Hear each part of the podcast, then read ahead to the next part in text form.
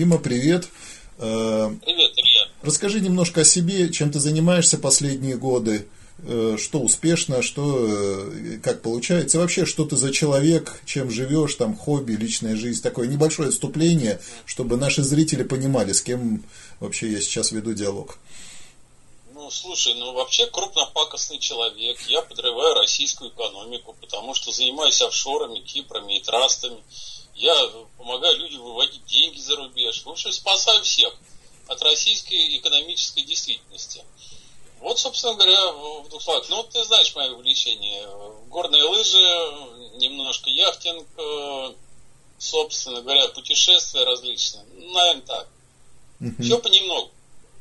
Понял. Ну, а еще, ну, как ты понимаешь, э, Степ это мое второе имя, я без него просто жить не могу. Потому что если относиться серьезно к этой к окружающей действительности, то можно сразу могилу идти копать самому себе.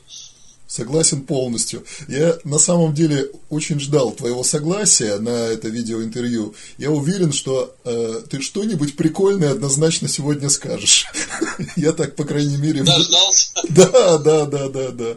Вот. А можешь немножко подробнее рассказать, вот как ты пришел в этот бизнес, чем он тебе нравится, что там получается, что не получается, ну и э, как можно интереснее и глубоко. Ну, я имею в виду не последний там месяц-два, а вообще вот за несколько ну, лет слушай, можно послушать. Я тебя понял. Ну, слушай, ну как, как шел? Шел человек по дороге, срезал грибочки, ягодки собирал. Бац, ему говорит, давай в шорами будешь заниматься. Он говорит, ура, классно, сейчас буду заниматься. Ну, приблизительно так и вышло.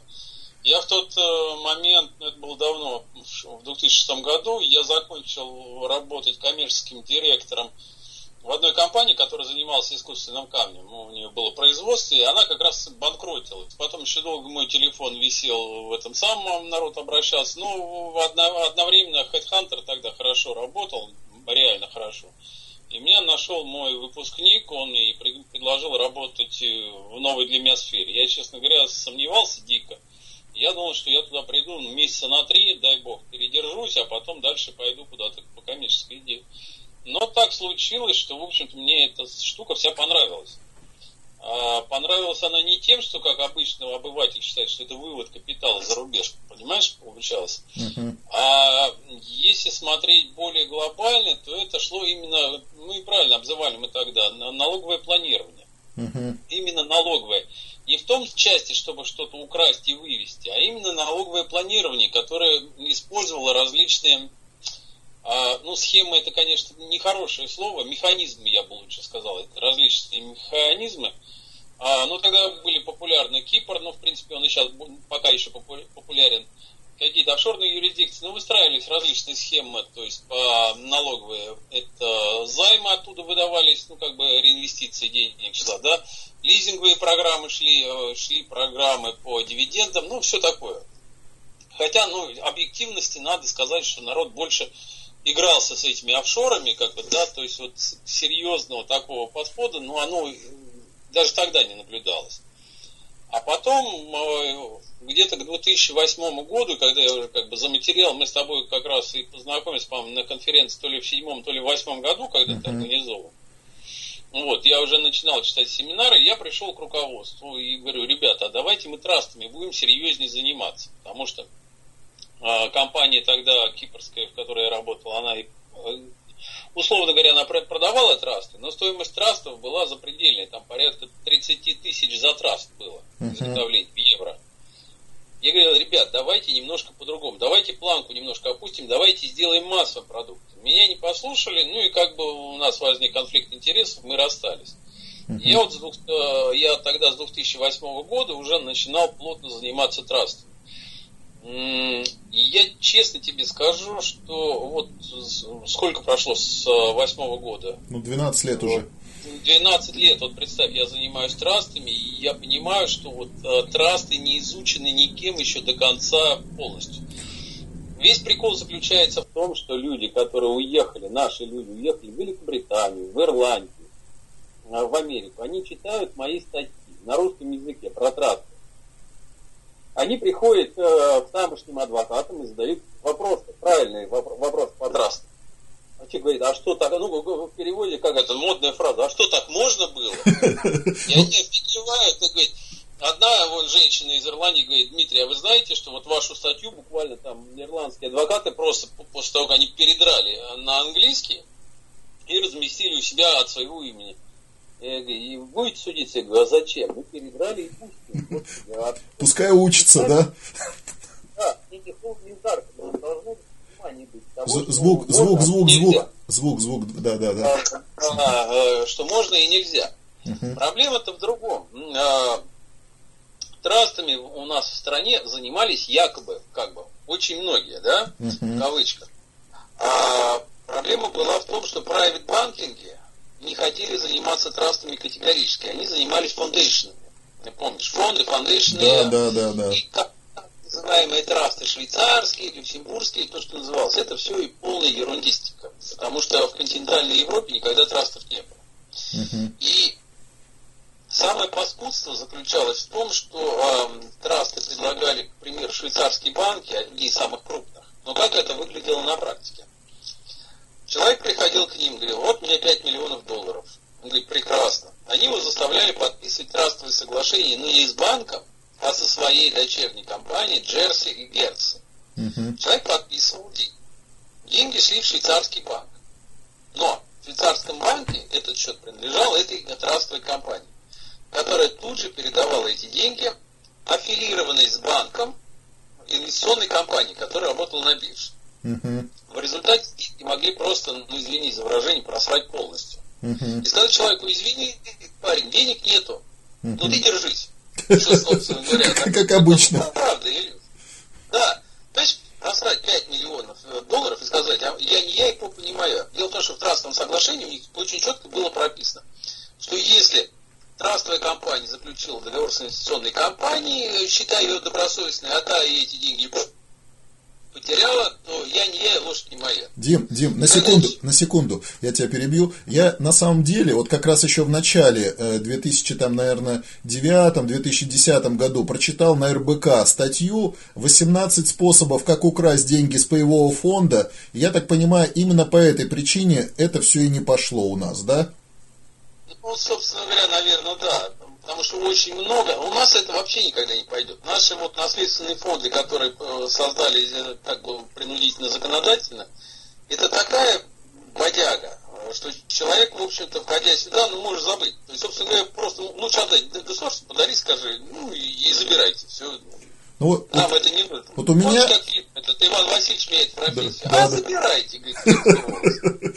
Вот ну, это приблизительно тот, тот, тот расклад. Но вот у меня, как у инвестора, только один негативный опыт, начиная с середины 90-х годов, в акции, в какие-то фонды, в какой-то частный пенсионный фонд я сумел деньги успеть вложить, там еще куда-то, в паевой фонд недвижимости я вложил. И вот все, все как один, они меня кинули. Ну так это фонды мы, мы, мы, мы, мы, мы, мы самые... Понимаешь, Парадокс заключается в том, что они все говорят, мы самые крутые, мы, мы лучше всех делаем, да? Но везде это колоссально идет обман. Я вот, например, когда разговариваю с клиентом, когда он приходит в траст, я говорю, что я не трастовая компания, ты пойми правильно. Но у меня есть трасти русскоговорящие на Кипре. Все пугаются на Кипре, они медленно, я говорю, это русскоговорящий. Трасти, он живет на Кипре много лет, он знает всю специфику, но он работает в 5, а то в 10 раз быстрее киприот. Реально он обслуживает да, достаточно серьезных людей. Без фамилии, просто, как, как говорится, на упор.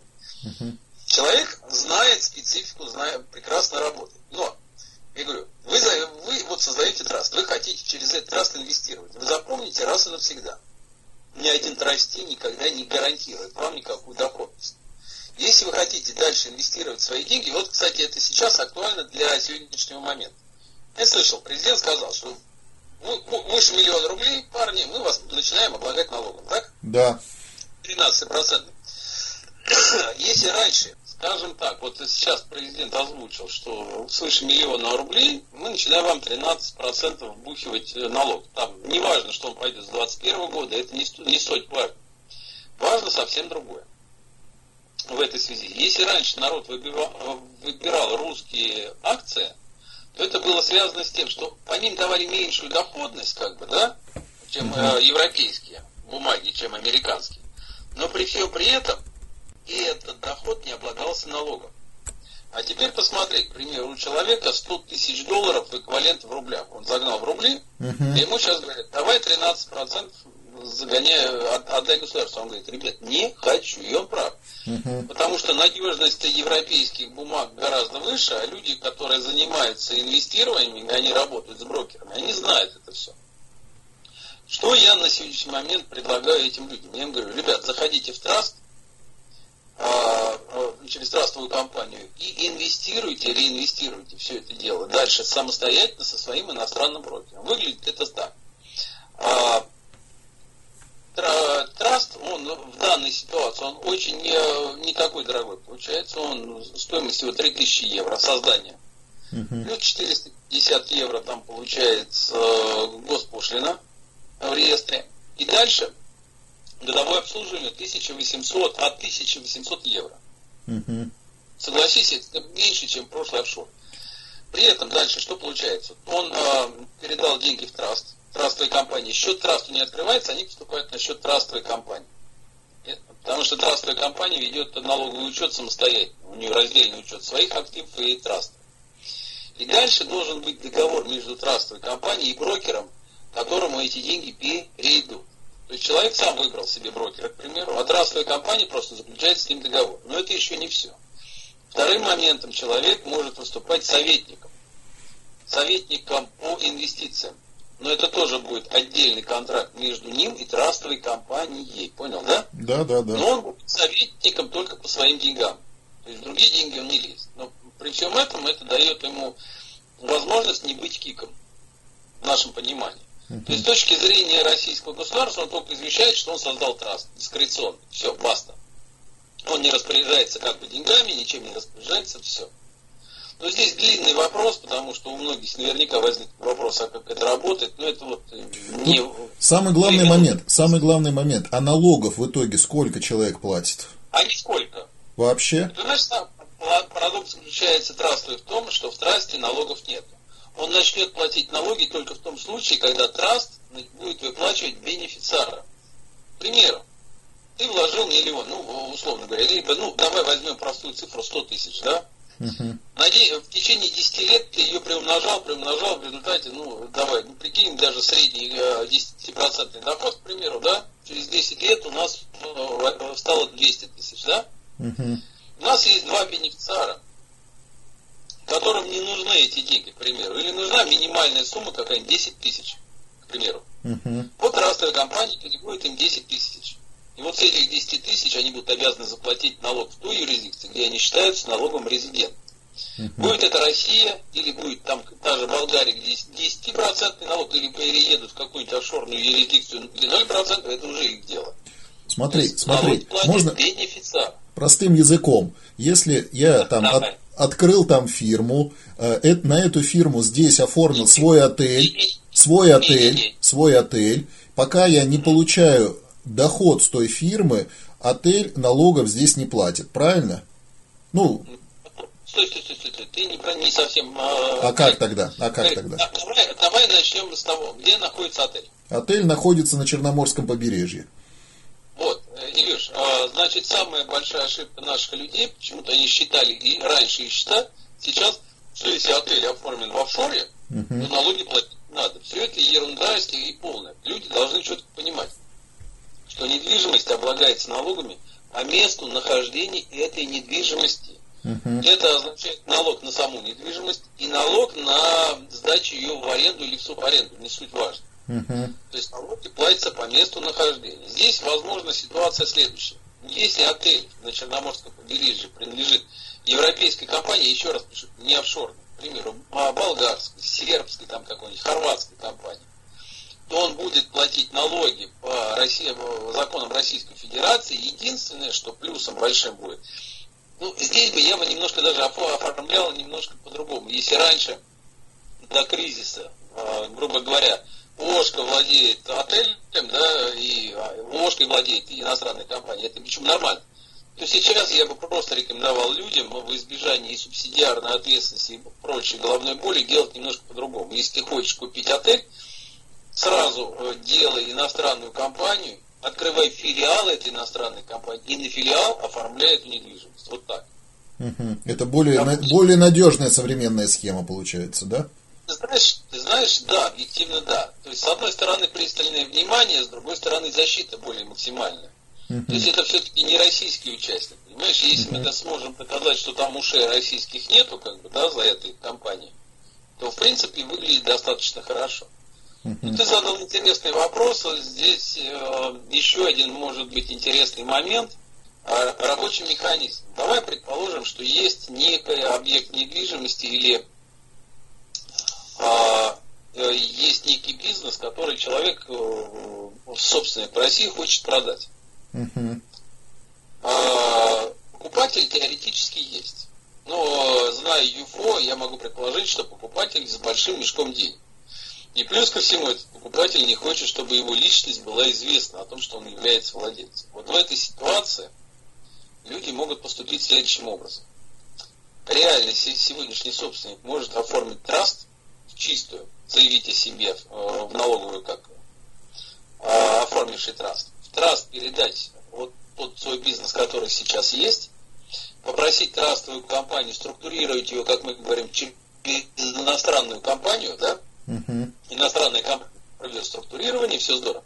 А потом, потом они встречаются вдвоем плюс мое, извини, присутствие, в моем присутствии, один передает мешок денег, другой передает бумагу, по которой он отказывается от бенефициарных прав и вообще прав на траст. И тот, кто передал денежки, он говорит, а у меня там бенефициарами будет моя тетя. В трасте, понял, uh-huh. да? То есть таким образом его не видят, но причем при этом управление переходит к нему. Один получил наличные деньги здесь, и что хочет с ним дальше может делать. Хоть это на ушах стоять. А другой получил бизнес. Дим, смотри, у меня сейчас пятое интервью я их еще не успел все отработать, но ты единственный человек, э, которому я дал э, возможность очень подробно рассказать про свои услуги. Всех остальных я нещадно рубил, просто говорил, ну, давайте про бизнес, про вас, это, про кризис, про людей, про все остальное. Объясняю, почему даже и нашим зрителям, почему я так внимательно и сам тебя слушал, и тебе как бы даю возможность и так далее.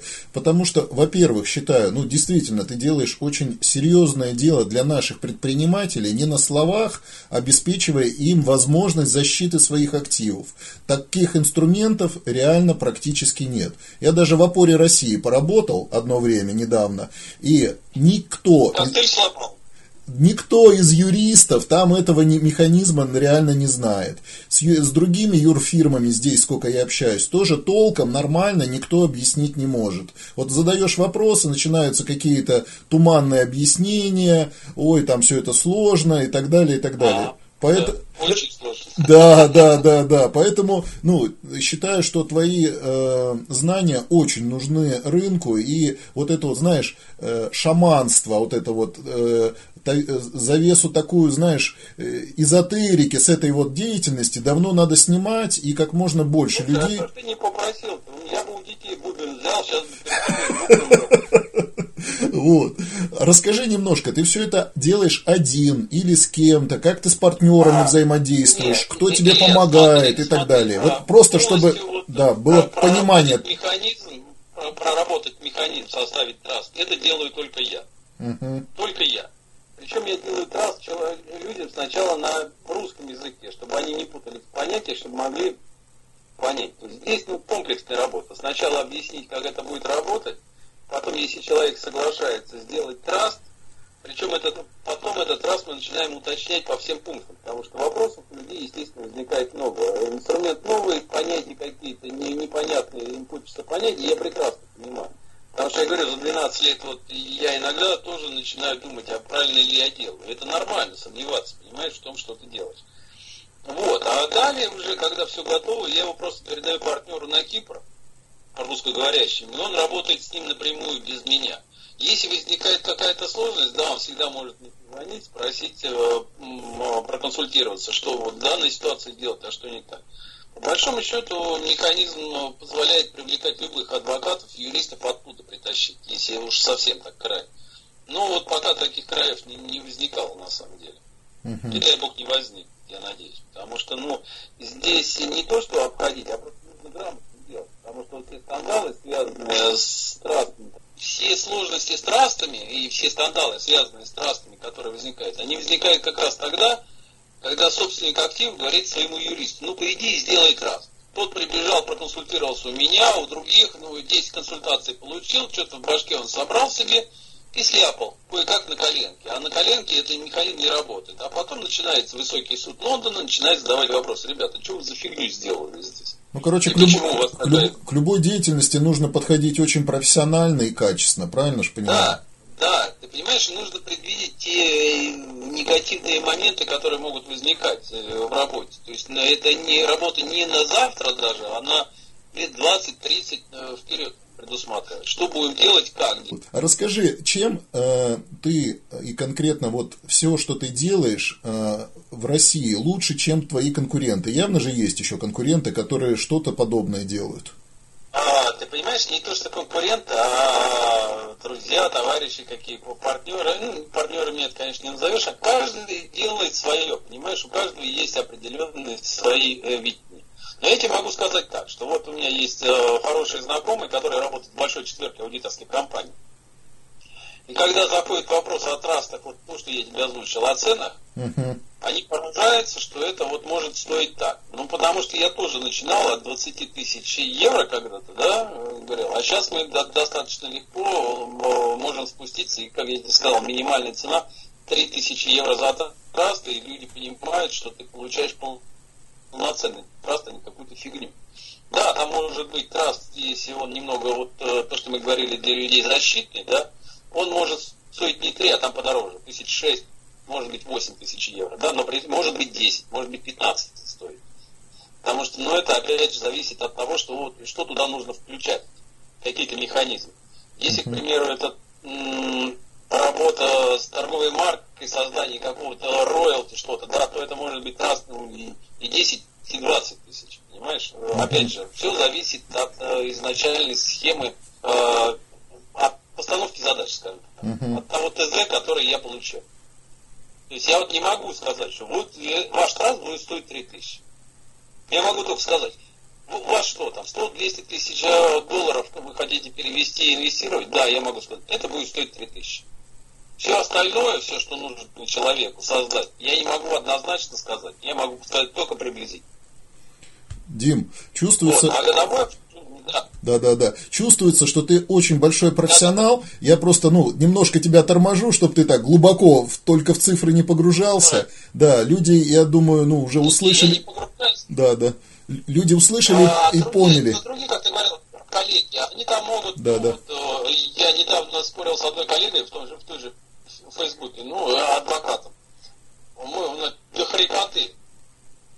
Я нам доказывал, вот это самое на Кипре, тот же инвестиционный траст, и выставляют 7 тысяч евро. Я говорю, да не может оно столько стоить. Ты понимаешь, что 100 тысячные, 2 тысячные, ну не могут стоить раз 7 тысяч. И годовое содержание не может 8 тысяч стоить. Плюс там еще дополнительный чек. Ну не бывает. Хотя нет, может. Э, Илья, на самом деле все это может и стоит. Просто нужно понимать, кому ты идешь и зачем ты идешь. Либо ты идешь, чтобы из тебя сдирали последнюю шкуру, либо ты идешь к человеку, который знает, что делает, и спокойно с тобой работает. Просто ну, в какой-то момент он говорит, да, парень, у тебя вот дополнительные расходы, это надо покрыть. И эти дополнительные расходы, извини, но они не такие значительные бывают, иногда надо покрывать. Причем зачастую он приходит, э, человек говорит, вот у меня траст, я хочу вот э, в налоговую подать аудиторскую бухгалтерскую отчет. Да ради бога, мы сделаем, но это будет стоить денег, друг мой. Это не будет э, это не входит в ту сумму годового обслуживания, о котором мы с тобой говорим. Это отдельный день. Надо считать транзакции, надо садиться, смотреть. Тебе же нужно вывод сделать правильный, а не то, чтобы ты был этим самым. Что тебе нравится, что тебе не нравится в работе, с какими клиентами лучше, комфортнее или наоборот вообще категорически не хочется работать? Ну, э, с тем, категорически не хочется работать, я с ними и не работаю. Я тогда, не, если я не хочу работать с человеком, я ему говорю, будет стоить 50 тысяч евро, и он сам отваливается. Он начинает искать того, кто подешевле. А, то, что мне нравится, и давай я повторю, мне нравится, когда мне задают сложные вопросы, на которые я сегодня, сейчас не знаю ответ, uh-huh. на которые мне нужно крутить своими мозгами.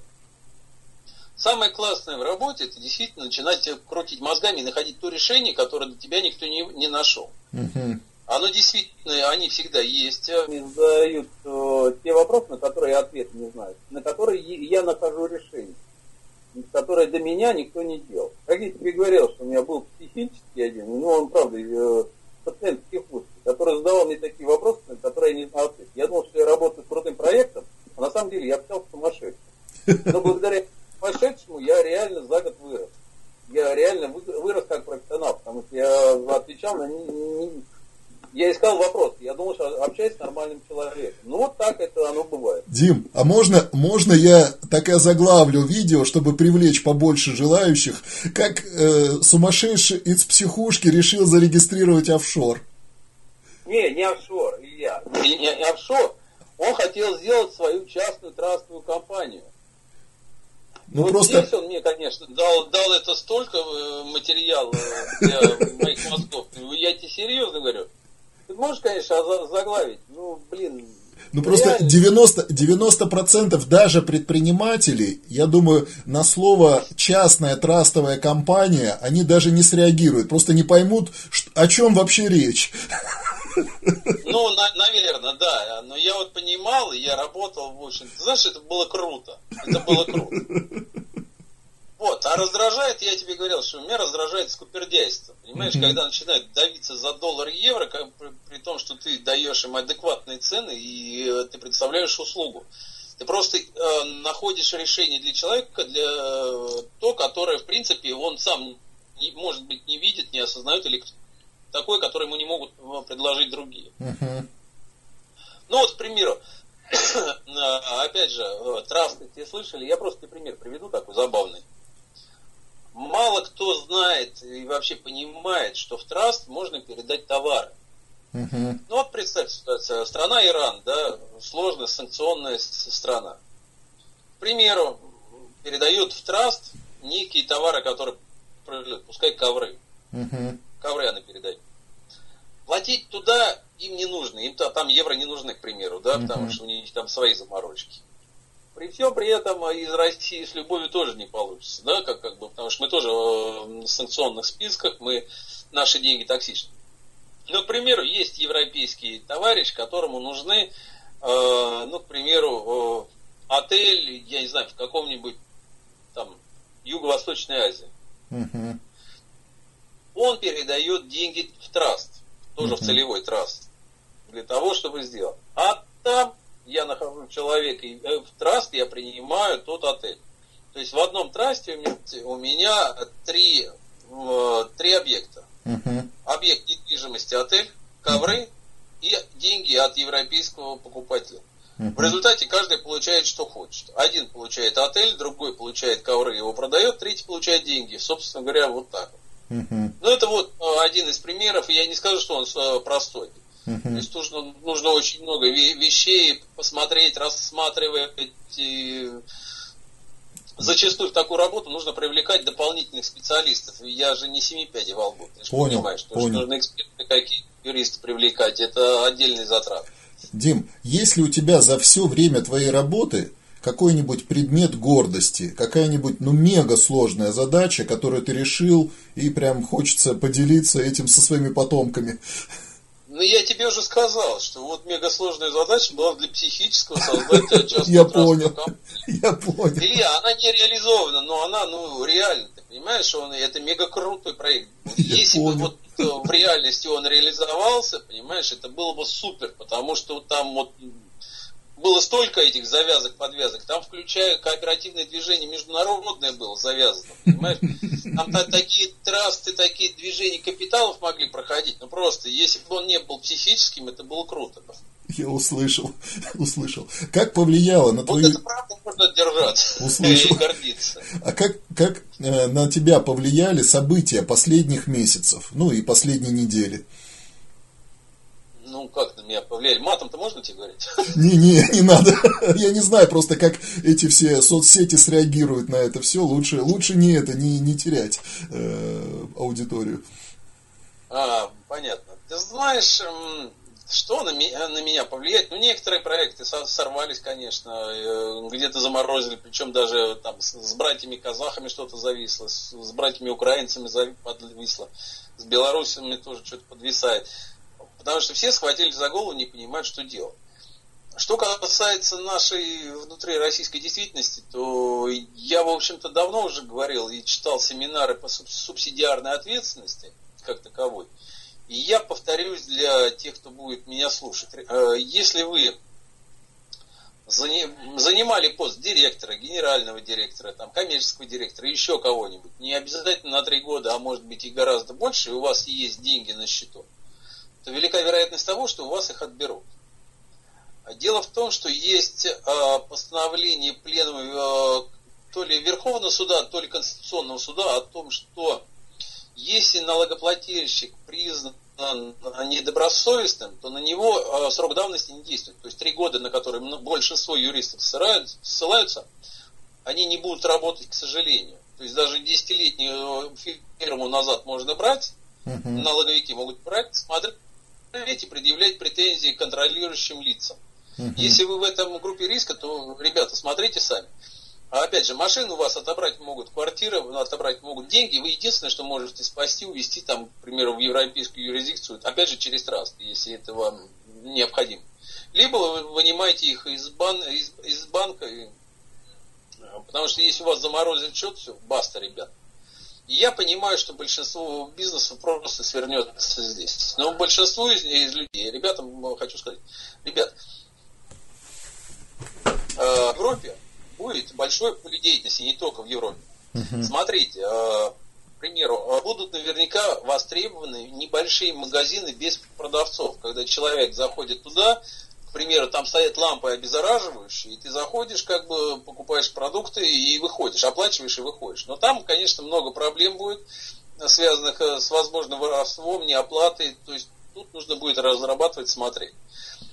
Опять же, э, в большинстве э, стран Европы, я думаю, что после кризиса они начнут схлопываться, в том смысле, они станут меньше возить из Китая товаров, постараются на своей территории производить то, что сейчас производит Китай на своей. Большинство стран, опять же, будет э, нацелено на то, чтобы сделать стратегический запас медицинских масок и всего остального. Это, опять же, нужно понимать, что это будет. Дим, это будет Дим, необходимо. На секунду, сейчас на, сек, да. на секунду, просто поделюсь тебе информацией. На днях слушал Хазина, и он очень уверенно сказал, что э, экспорт из Китая за вот по марту месяцу на 10% больше в 2020 году, чем в 2019. Я очень удивился, когда он эту цифру уверенно произнес. Это просто делюсь а, тебе информацией. Я, я, могу предположить, я могу предположить, что в России, да, то, что он говорит, да, а? но мы, э, я, это опять же мое личное мнение, да, я угу. Ну, я тебе для дискуссии а, просто дал информацию. Я, я не буду дискуссировать, и я просто выражаю свое мнение. Смотрите, кризис пройдет, угу. все зададутся вопросом, почему произошло. Угу. Во всем мире виновным называют Китай, Ухань. С угу. него все началось зная европейского или американского лидера, который будет все-таки на это все валить, а у Трампа изначально была задача перетащить производство на территорию Штатов из Китая, то будут э, более усиленно обвинять Китай. То же самое начнется в Европе. Uh-huh. То есть, в принципе, если мы про нашу страну, я, я не хочу ее рассматривать в принципе. Я не хочу ее рассматривать, потому что у нас Россия и китайцы братья навек. Ну, естественно, после похмелья утром ты действительно как китаец выглядишь. Вот, поэтому, а вот все остальное, мне кажется, будет немножко по-другому Европа будет э, реагировать и строить. Хотя, может быть, и будет, останется все по-прежнему. Я, я выражаю свое мнение. Но я также предрекаю, что большинство э, среднего, малого бизнеса бизнесмены начнут выводить деньги из России, потому что это становится чревато. И хранить их будут в долларах и в евро. Что более, э, как бы показывает и 2014 год, и 2020 год, показывает, что это более выгодно. Это вот и твой прогноз на ближайший год-полтора получается, что эта деятельность будет только э, пользоваться большим спросом и более квалифицированно люди начнут пользоваться этими инструментами, правильно? Думаю, что да, а, люди будут искать просто возможности. Опять же, часть людей, которые и тебя слышат, они воспользуются старыми дедовскими способами, как он назвал, увода капитала через каких-то подставных людей. Я рекомендую воздержаться вам от этих вещей, потому что все под колпаком у у нас находится, извините. И если вы не хотите потирать свои деньги либо на мошенничестве, либо быть обвиненными в уголовном преступлении, то лучше воздержитесь от этих вот трансферов. Uh-huh. Если вы не знаете конкретно личные, даже личные, ну, я бы воздержался. Время это прошло. Uh-huh. Нельзя сейчас такие вещи творить просто. Гораздо проще, если у вас чистые деньги, там через банковский перевод, через тот же траст, чистую, по-наглому, а, а, сказав налоговой о том, что ты создал траст, перевести эти деньги в чистую. Просто обратно их никто потребовать могут, но обратно они их не получат сюда. Угу. Ну, Никакой по... конфискации, никакая возврата денег оттуда быть не будет. С дона возра... выдачи нет. Понял. А, ты, а, тебя затронул вот этот карантин последнюю неделю? Ну, а я где сижу? Вон, видишь, что курятник у меня. Вон, видишь, ну, короче, тоже сидишь дома, да? Как и все. Конечно. Никаких встреч, вот, ничего. Слышишь, деревянный, он башкой бьюсь уже. Я понял. А как ты снимаешь стресс эти дни? Как отдыхаешь? Водкой. На самом деле у нас дальше, так что работы хватает. И на участке там, и с детьми там, э, там хватает. И на велосипеде можно будет а, выезжать так чуть-чуть. И снег тут покидал. То есть, ты знаешь, у меня весна-лето, весна-лето. То есть, э, весна-зима, весна-зима. Я понял. А, я так немножко э, хочу уже как бы ну, завершить интервью. Если у тебя есть какие-нибудь, не знаю, вопросы, пожелания, мысли, ну и самое главное, что хочу спросить, возможно, через это видео э, ты хочешь задать какой-нибудь запрос обществу, там, не знаю, нужны клиенты, связи, партнеры, сотрудники, ну просто какая потребность, может быть, у тебя есть, озвучь ее. А, просто желание. Люди, не занимайтесь херней, идите к профессионалам. Услышал. Вот. Тогда э, тем обычным людям, которые вот сейчас просто интересуются, смотрят нас, я уверен, что такие тоже есть. Что бы ты пожелал тем людям, кто вот на данную минуту нервничает, совершенно не понимает, что происходит, э, ими переполнены все соцсети этими криками и э, просьбами о помощи, но видно, что люди э, вот-вот и загремят уже в эту психушку о которой ты столько... А, я, я, я, я... а, ты, ты знаешь, на самом деле, глубоко вдохнуть, руку поднять, а потом резко ее вниз и сказать, ты с этим кризисом и с коронавирусом. На самом деле, э, рекомендации две. Ну, может быть, даже больше. Первое. Э, ироническое отношение ко всему. Угу. Второе. Соблюдение гигиенических правил есть он или нет, это пока как. Есть ли жизнь на Марсе, нет ли науки, науки сие неизвестно, да. Но э, гигиена и санитарные правила, они остаются для всех, ребят, просто соблюдайте. Если есть э, возможность побыть дома, будьте.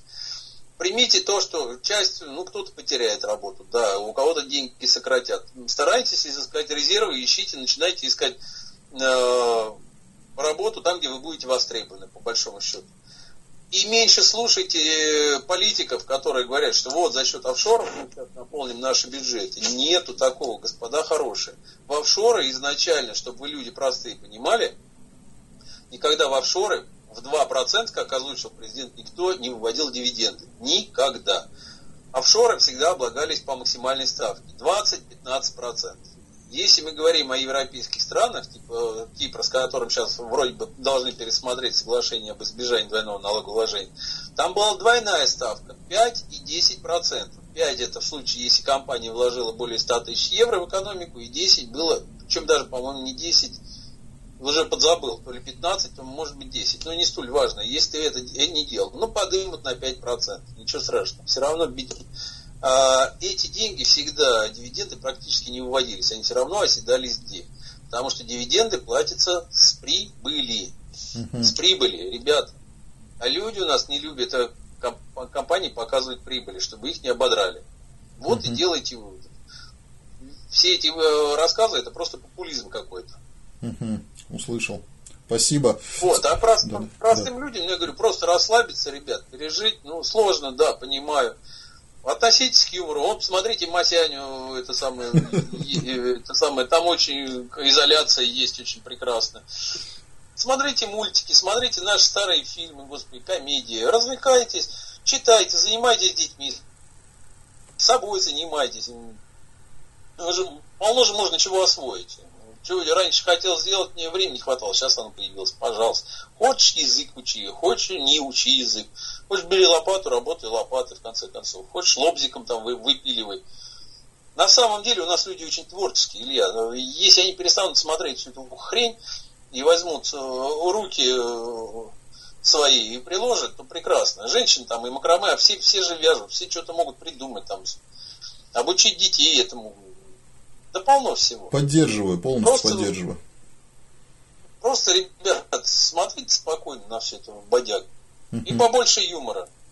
Спасибо. Меньше паники, больше юмора. И, Дим, потом... Давайте поржем вместе. Согласен.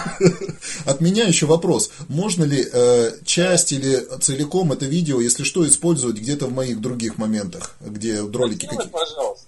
Спасибо. И, тебе надо, делай. Спасибо тебе большое. Вот. Я тогда, э, да. если вдруг еще что-то интересное я упустил, и ты хотел это сказать, то скажи. Выбирайте меня президентом. Слышал. Ну, что, не буду я, не полезу я туда, не хочу. Хорошо. Еще раз спасибо тебе большое, что выделил время и ответил на мои несколько вопросов. Все, удачи. Хорошо. Удачи. Давай, взаимно.